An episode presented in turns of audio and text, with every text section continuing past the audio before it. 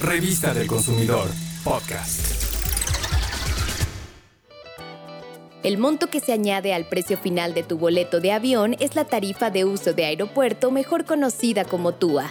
Debes saber que este cargo no es un impuesto del gobierno, sino que es una tarifa que se cobra por el uso de las instalaciones y los servicios del aeropuerto como los mostradores y bandas de equipaje, las zonas de libre acceso o restringido, los servicios sanitarios, la señalización e información al pasajero dentro de las terminales, los sistemas de información de llegadas y salidas de vuelos, así como las áreas de revisión de equipaje y la sala de espera.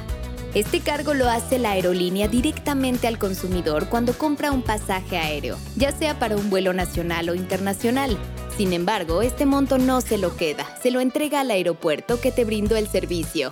Por ejemplo, en el Aeropuerto Internacional de la Ciudad de México, la TUA nacional es de 532 pesos con 38 centavos y la TUA internacional es de 49 dólares con 41 centavos.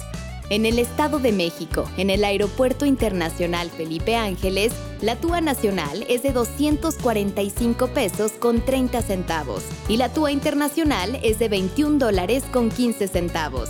Toma en cuenta que los montos cambian constantemente, por eso es importante que revises las páginas web de las aerolíneas y los aeropuertos. Te estarás preguntando, ¿quiénes deciden el costo de la TUA?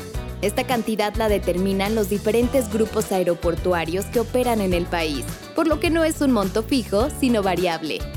Hay quienes no pagan esta tarifa, por ejemplo, los menores de dos años, los pasajeros provenientes del extranjero con escalas en México menos de 24 horas y los pasajeros con vuelos de conexión, pues ellos solo pagan la de su primer vuelo, Ten en cuenta que si tu vuelo se cancela por causas atribuibles a la aerolínea y eliges que te reembolsen el precio del boleto, la devolución deberá ser el monto completo del boleto, el cual incluye la TUA. Infórmate, es tu derecho, así elegirás la opción que más te convenga. Revista del Consumidor, podcast.